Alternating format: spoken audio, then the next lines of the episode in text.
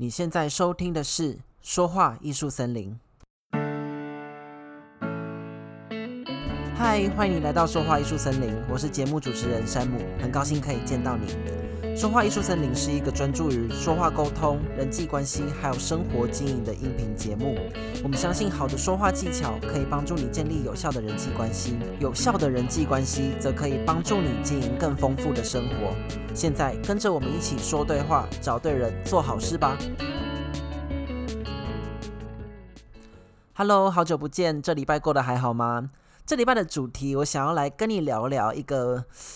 悲喜交加的族群，包括了我，也涵盖在这个族群当中，叫做北漂青年。这个主题我会分成两个礼拜来跟你做讨论。这个礼拜是我们的上集，我会用离开家乡的角度来跟你分享成为北漂青年的原因。而下礼拜的下集呢，我会用为什么落脚台北的角度来跟你讨论。那么按照惯例，如果你对这一集的节目内容有兴趣，或者喜欢我们节目的话，希望你能先帮我暂停个三秒钟，打开你的 Apple Podcast，按下订阅以及五星评价。如果你是用 Spotify、SoundCloud 或者 YouTube，也都欢迎你订阅我的频道，并且帮我按个赞或留下评价。如果你想搭配文字稿一起阅读的话，请在网址列输入 S A M I N F O R E S T 点 C O M 斜线。离开家乡斜线就可以到我的官网阅读喽。OK，那我们回到我们今天的主题吧。诶，其实啊，我不太确定用悲喜交加来形容这个族群会不会被人家骂。诶，可是对我来说，我觉得身为一个资历五年的正统的北漂青年，我确实认为我们的生活都是用欢笑还有更多的泪水来经营的。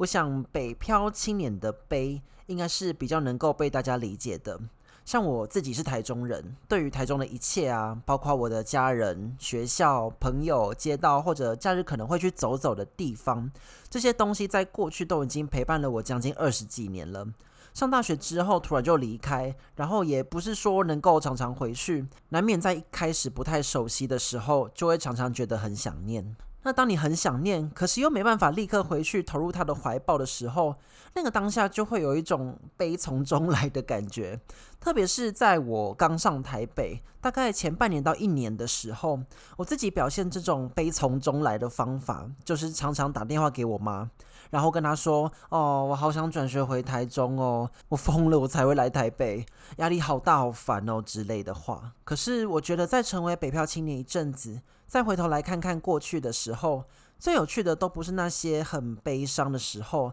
反而是喜，也就是好的那一面。我觉得喜的这一面呢、是很耐人寻味的哦，因为喜的感觉基本上是结果，造就它的过程都来自无数的悲，而这些悲伤或者血泪都是来自于人的关系。这也就是为什么我不只想要跟你聊聊北漂青年这个族群，我还想要跟你聊聊我的背后到底是什么样的人造就现在的我。我会开始想到这件事情，是因为前一阵子和我的一位朋友通电话之后，我就开始有了这样的想法。基本上，去年刚毕业的我们，对于现在的工作还有未来的人生规划，都还暂时是一个很迷茫的状态。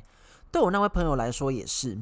他跟我说，他不怎么喜欢现在的公司还有工作。他决定这份工作做满一年，大概也就是到七月或八月的时候，他就会离职了。同时，他也做了一个可能是别人，或者甚至连他自己都万万没有想到的决定，就是去考研究所。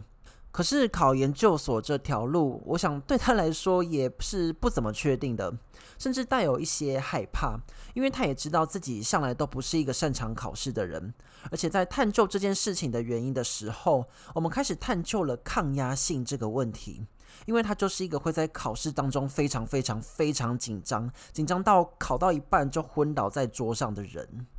所以在跟他探讨这个主题的时候，我也开始度量自己的抗压能力。我觉得自己还算幸运啦，因为回顾我之前的工作经历，包括可能在公关公司、行销，或者甚至在饭店，他们都是非常高压的工作。所以其实我很清楚，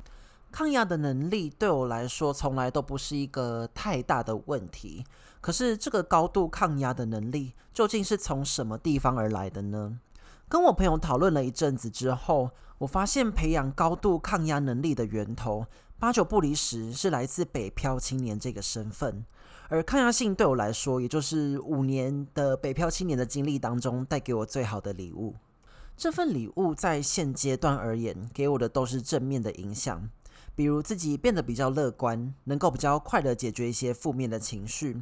或者在应付突发状况的时候，比较能够冷静下来去应对跟处理。可是这份礼物，就像我前面提到的，是用了很多悲从中来的时刻训练出来的。这样的情绪还有训练，也不是只有我刚上大学的半年或者一年而已。其实到目前为止，他们都是存在的，只是在经过一段时间的锻炼之后啊，我们会越来越感到习惯，同时也熟能生巧一点，就这样而已。这边我想要再来呼应一下我们今天的主题：选择北漂还不都是因为人？其实没有错。过去很多悲从中来的时刻，都是因为人的关系。那我特别想要指明的这些人呢，正是我从小到大朝夕相处了二十年的家人。其实选择北漂这件事情，呃，最可怕的从来都不是不熟悉环境或者交新朋友这类的问题，反而是要你在还不够健全、还没有完全长大，甚至还没有彻底能够独立的能力的时候，就离开随时保护着你的家人。这种感觉就像当你还是一只不太会飞的小鸟的时候，你就要被逼着离开鸟巢的那种感觉哦。世界的那种广度，还有人际关系的深度，在你离开了原本的保护之后，顿时就会变得非常的可怕。如果是以生活面来说的话，比如前一阵子我在路上发生了一点车祸，手扭到，脚摔到，然后行动有点不便，丧失了一些做日常琐事的能力。可是身边却没有人可以无时无刻照料你的时候，这个时候就会悲从中来喽。可是同时也要开始学着解决那些很难被你解决的问题，比如说上了药膏跟贴布之后，要怎么在洗澡的时候完美的避开这些伤口？天气很冷的时候，要怎么在手严重扭伤的情况下，把厚重的棉被从柜子上面搬下来呢？当你不想要随随便便麻烦朋友来帮你解决这些生活琐事的时候，这就是在训练解决问题能力的时机喽。也许手很痛，或者 也许心里很难过，可是这就是一个独立的过程，会把那些负能量全部转换成抵抗压力的能力，让我们在面对痛苦的时候，能够展现更多生命的韧性。那么另一方面哦。比起生活更沉重的，我觉得反而是心理状态的层面。如果是有男女朋友随时陪在身边的人也就罢了，可是对于又北漂又单身，或者男女朋友可能没办法一直在身边的人而言，自己一个人处理新的问题，更是培养抗压能力不可或缺的一道门槛。比方说，在我们的第七集节目当中，我有提到在工作出包而遭受巨大的心理折磨的例子。我没有办法立刻返乡，回到我觉得很安全的地方，找我最熟悉的人诉苦，或者让他们照顾嘛。虽然也是有朋友可以可能通个电话聊聊天，可是那种安慰就只是一下子而已啊。接下来的一天。一个礼拜，甚至是一个月，我还是得一个人扛起心理的重担，面对公司主管，然后处理自己的心理状态。所以说，选择北漂确实都是因为人啊，我得逼自己离开家人，离开那个最舒适的保护伞，透过一个独立自主的生活，去锻炼自己的肩膀，还有学着去扛起更重的责任。而这个过程，我觉得带来最好的礼物就是抗压性，让我们能够去突破生活还有工作的痛苦，不断提升自己在世界上存活下去的能力。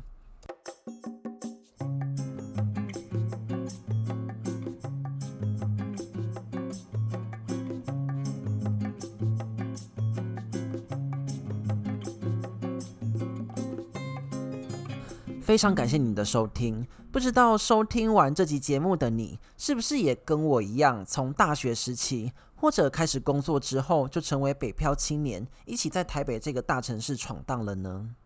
其实啊，我觉得正确来说，我想表达的其实并不是只有在台北生活这么狭隘而已。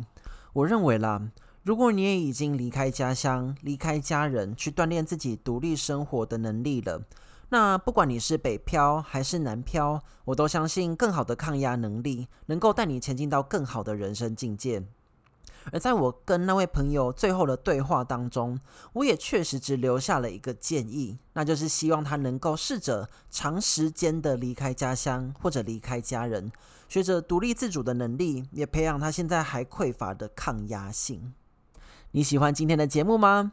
下一集我会跟你聊聊，为什么我明明就在台中这个中间地带，什么地方不去，硬要选择台北作为我落脚的地方。节目的最后，我也想要请你花一点点的时间想想，成为北漂或者南漂青年，离开熟悉的家乡跟家人之后，你学到最重要的事情是什么呢？欢迎你在留言板留下你的看法还有经验，分享给更多想要离乡、准备离乡或者被逼着离乡的人吧。如果你还没订阅我们的节目，记得在结束之后呢，帮我去按订阅的按钮，还有五星评价，才不会错过我们最新的音频哦。也非常欢迎你留下对我们节目的鼓励还有建议，你的意见一定可以让我们的节目更好，也被更多有需要的人看见，所以拜托你喽。下礼拜天晚上九点，欢迎你再回到说话艺术森林里走走，希望能再见到你喽，拜拜。